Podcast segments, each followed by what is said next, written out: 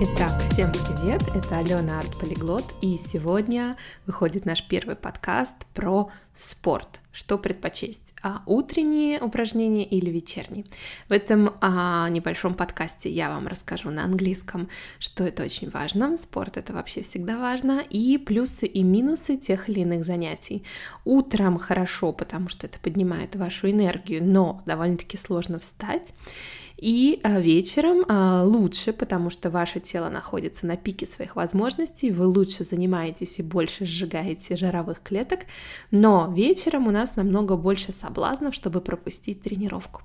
Итак, я говорю на английском сначала быстро, потом медленно, и потом пройдемся по словам. Переслушайте этот подкаст обязательно еще раз, и может быть даже несколько раз, пока не поймете все. Итак, поехали. Regular sport is so, so crucial.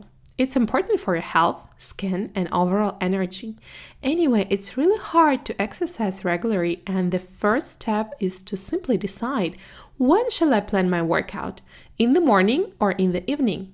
Morning and evening workouts have their pros and cons. For example, morning workout is really good to boost your energy level, but it's truly hard to make yourself wake up one hour earlier to follow it.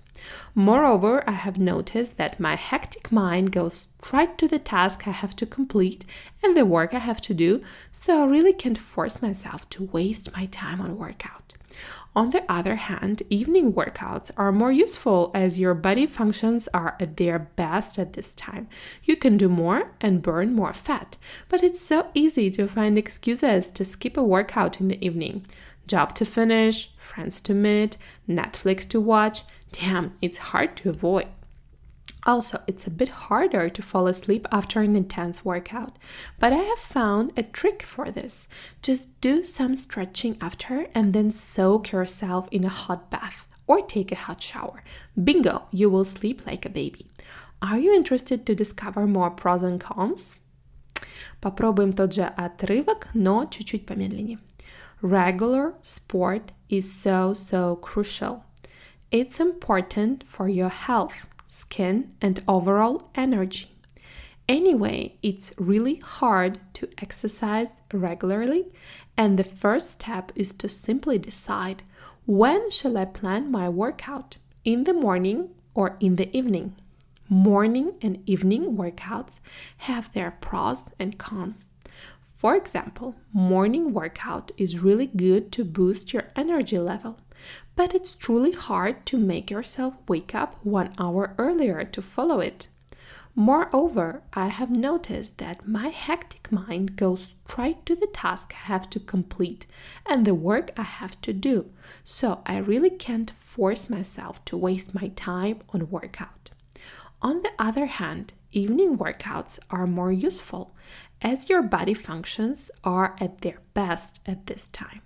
You can do more and burn more fat, but it's so easy to find excuses to skip a workout in the evening. Job to finish, friends to meet, Netflix to watch. Damn, it's hard to avoid. Also, it's a bit harder to fall asleep after an intense workout, but I have found a trick for this. Just do some stretching after and then soak yourself in a hot bath or take a hot shower. Bingo, you will sleep like a baby. Are you interested to discover more pros and cons? Молодцы, а теперь немножечко пройдемся по словарю. Crucial – это очень важно. Pros – это за, cons – против. Workout – тренировка. Boost your energy – поднять энергию. Hectic – беспокойный. Force – заставлять. Avoid – избегать. Soak in a hot bath – замачивать себя в горячей ванне. Я надеюсь, вам понравился наш небольшой подкаст. Тренируйте ваши ушки и see you soon!